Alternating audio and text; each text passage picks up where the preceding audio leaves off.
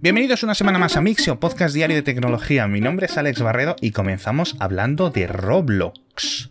Que yo no sé cuántos de vosotros lo conocéis, pero seguramente si tenéis hijos menores de 15 años, sabéis lo que es Roblox. Y si vuestros hijos son mayores de 15 años o no tenéis hijos, seguramente no sepáis qué es Roblox. Es una especie de metavideojuego en el que los jugadores pueden crear sus propios niveles, sus propios mapas, sus propios subvideojuegos o sus propios videojuegos enteros con sus diseños, con sus modelos, con sus todos. Imaginaos un videojuego donde se pueden crear otros videojuegos. Bueno, pues eso es Roblox.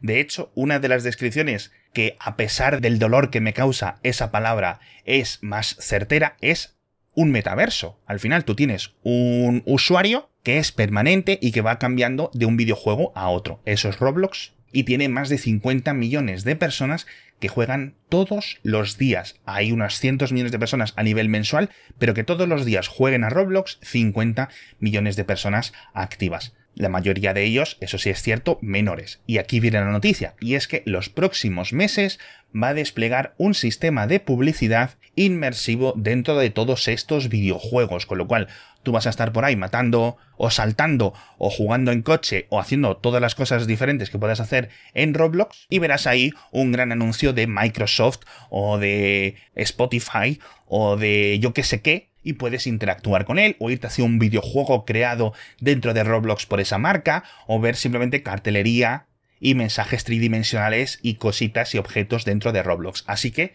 esto va a ser, yo creo que un boom. Hay muchísimo dinero que conseguir aquí. Esta es una empresa que lleva Roblox, la verdad es que es viejo, ¿no? Yo creo que 15 años sí tiene esta empresa.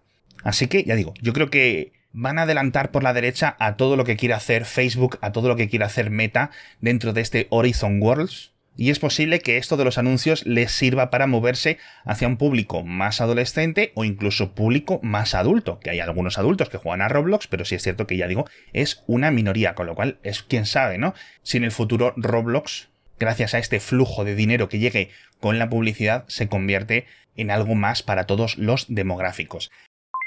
Vamos a hablar de energía, porque tenemos noticias eh, complicadas de contar desde Ucrania, porque este fin de semana se han apagado los seis reactores de la central nuclear de Zaporilla. Al menos el último que quedaba ha sido apagado, ha sido según el término técnico, puesto en parada en frío. Esto lo han decidido los propios técnicos, para evitar males mayores en los próximos días, porque el suministro de electricidad, que esto es una cosa que siempre es un poco contraintuitiva, que las centrales nucleares dependen de la red eléctrica a la que están conectadas para su funcionamiento, es decir, generan energía, pero a su parte necesitan energía para poder operar para los sistemas de enfriamiento, etc. Entonces, como la red de esa zona de Ucrania es tan inestable y no podían poner suficientes generadores diésel ni tener suficiente diésel para esos generadores, han decidido apagar todos los reactores, con lo cual se están creando problemas de electricidad muy grandes en Ucrania. Ya sabéis que Zaporilla, lo hemos dicho aquí muchas veces, es el mayor complejo nuclear de todo Europa. Son 6.000 megavatios que han sido desconectados. Creo que es el 25-28% de toda la electricidad que se consume en Ucrania. Y ahora está completamente parado. Todo esto sin contar posibles problemas militares de que caiga una bomba, de que caiga un misil, etcétera, cerca de alguno de estos reactores, lo cual podría ser un desastre que de momento se está intentando evitar al máximo. Pero bueno, ya sabéis que el ejército ruso la ha capturado, hemos visto una contraofensiva del ejército ucraniano en otras partes del este de Ucrania durante este fin de semana, pero aún están lejos de retomar Zaporilla va a ser muy complicado que hasta dentro de unos meses se recapture si se consigue. Y por ejemplo, lo que está ocurriendo dentro da bastante miedo. Más allá de esta parada en frío, de los 10.000 empleados que mantienen o que mantenían operativa la central, dicen que los soldados rusos han matado a dos de los operarios y causado lesiones a docenas y docenas. Así que esto es muy complicado, no solo a nivel de la guerra, sino a nivel energético, etc.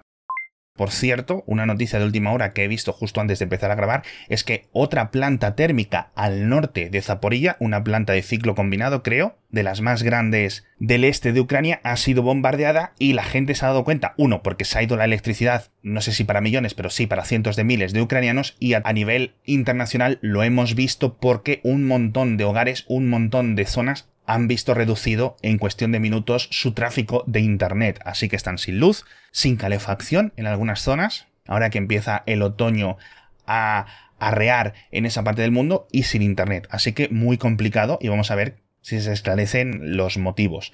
Pero bueno, este tema de consumo energético, de consumo eléctrico, mejor dicho, es algo eh, que está afectando a todas las partes del mundo por igual. De hecho, me he cruzado con una noticia muy curiosa que viene desde California. Y es que sus operadores están haciendo desde hace unos años una cosa muy inteligente, pero que este año está teniendo un efecto increíblemente bueno. Y es básicamente enviar SMS a un montón de la población de California, que ya sabéis que son como 40 millones de habitantes, cuando la red eléctrica esté cerca de saturarse. Entonces envías un SMS de alerta, oye, apaga dispositivos que consuman mucha electricidad o, pone el aire acondicionado un poco más flojo, desenchufa dispositivos que no estés usando, etc. Y simplemente con esas alertas, un montón de personas que a lo mejor están en su casa y tienen la tele encendida o habían dejado el ordenador funcionando y se habían olvidado de él o lo que sea, pues son suficientes como para que al desconectarse todo eso de la red eléctrica se previenen los apagones y además se corta de raíz esta subida exponencial de los precios por el tema de los costes marginales. Así que me parece un método muy efectivo y que seguramente vayamos a ver en otras partes del mundo en breve, tanto en Europa como en Latinoamérica, como en otros estados de Norteamérica, porque es muy, muy, muy efectivo. Y por cierto, hablando del calor, esto ya lo engancho con la siguiente noticia. Un estudio de redes sociales ha encontrado una correlación entre las altas temperaturas y los mensajes de Twitter con insultos. Es decir, que es como si el calor nos afectara y nos pusiera más enfadados. De hecho, es muy curioso, porque han encontrado que en las ciudades de Norteamérica, que es donde ha sido este estudio, que una vez que se superan los 41 42 grados centígrados, el número de tweets con insultos de todo tipo, racistas, sexistas, genéricos, etc., aumenta un 22%. Pero curiosamente también aumentan los insultos y el acoso y el abuso cuando las temperaturas son bajo cero. Dicen, además, que me parece súper gracioso, es que la temperatura más agradable y en la cual los ciudadanos, los tuiteros, los usuarios de redes sociales están más tranquilos y más calmados es con 21 grados, que me parece algo que todos podemos entender. De nuevo, es una correlación, no es una causa y efecto, pero a mí me parece algo curioso. ¿Cuál puede ser la causa? A mí se me han ocurrido varias cosas que os las he puesto en la newsletter. Por ejemplo, con las temperaturas extremas, tanto altas como bajas, nos quedamos más tiempo en casa, nos aburrimos y nos metemos más tiempo en Internet. Por ejemplo, las temperaturas altas y bajas también coinciden con las vacaciones, las vacaciones de invierno, las vacaciones de verano, con lo cual tienes un, porcentaje más de gente ociosa en sus casas, sobre todo gente adolescente o gente mayor de vacaciones del trabajo que se aburre más y que está más tiempo en redes sociales. O quizás sea una relación más directa y que estar con mucha temperatura pues nos enfada mucho a mí, yo personalmente, cuando hace mucho calor estoy de muy mala leche, así que a lo mejor pagamos el pato, por decirlo así, en redes sociales. Me ha parecido muy curioso esto. Otra cosa muy curiosa es que, según el fundador de Snapchat, TikTok ha crecido tanto gracias a una inversión de miles de millones de euros en captación de usuarios. Dice Evan Spiegel que inicialmente TikTok hace tres años, casi cuatro años, empezó a crecer en usuarios tantísimo, tantísimo, porque estaban gastando muchísimo dinero en YouTube, en Facebook, en Instagram, en todas partes para atraer usuarios. Y ciertamente, yo recuerdo que es mi caso personal, es mi caso subjetivo, pero yo estaba un día dando vueltas por YouTube y después de ver 200.000 anuncios de TikTok decidí instalármelo y desde entonces lo uso muchísimo todos los días. Entonces, ¿qué consiguieron con esta inversión masiva inicial de publicidad? Pues captar un montón de datos, captar un montón de usuarios con lo cual se creaban un montón de vídeos, con lo cual pudieron alimentar, entrenar y perfeccionar ese algoritmo de recomendación de vídeos, etcétera, porque TikTok, al no ser una red social tradicional en la que tú vas a seguir a tus amigos, sino que tiene que estar el contenido listo para ti, si no hay usuarios no hay contenido, si no hay contenido no hay usuarios, es un poco el pez que se muerde la cola, y la única solución que tuvieron, según el fundador de Snapchat, su rival, fue invertir ahí miles de millones de dólares en cuestión de año y medio, lo cual me parece muy curioso.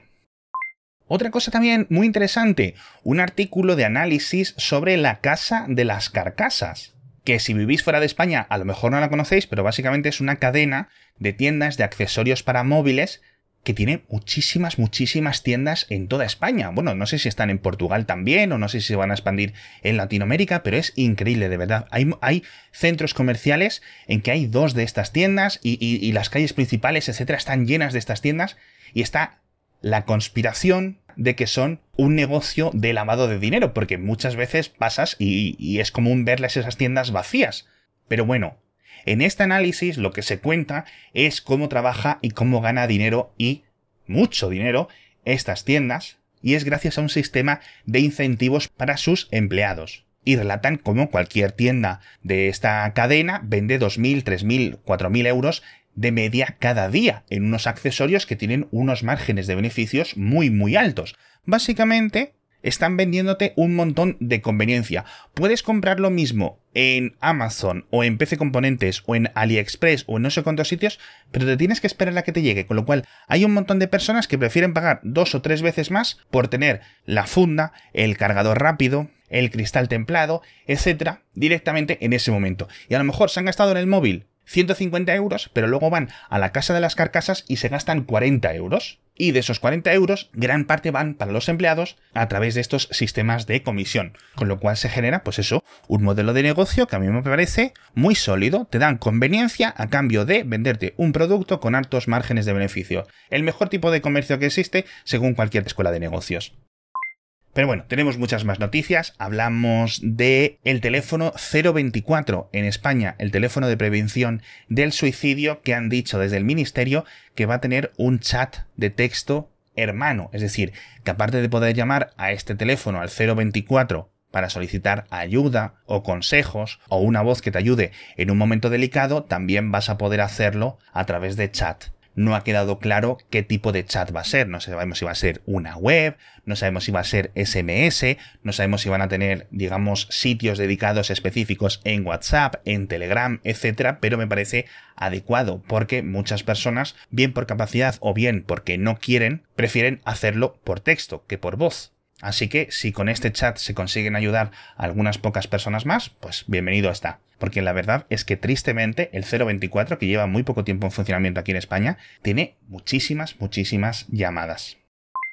Hablamos de Microsoft, que prepara una nueva interfaz para la Xbox, con lo cual algunas personas os llegará una actualización y cambiará la interfaz, cambiarán los menús de, inicio de la consola, pero principalmente va a ser una actualización más para 2023, para cuando llegue a todos los usuarios. Va a ser muy similar al diseño que tienen las aplicaciones de Xbox para televisores inteligentes. La gente de Microsoft, por cierto, también ha dicho que va a solucionar un fallo muy curioso en Windows 11 que introdujo eh, la propia Microsoft hace unos días. Es decir, en un parche aparte de solucionar algunos fallos, metieron otro fallo. Y este fallo es muy curioso también, porque lo que impide es entrar con tu cuenta de Windows. Es decir, creas una nueva cuenta de Windows, reinicias el ordenador o cierras sesión o lo que sea y Windows no te deja entrar. Tienes que esperar un tiempo indeterminado hasta que algún otro proceso interno que no han revelado muy bien cuál ha sido, al menos yo en los detalles técnicos no lo encuentro, desbloquea ese fallo y ya puedes loguearte y conectarte, con lo cual es pues algo muy preocupante, sobre todo a nivel empresarial.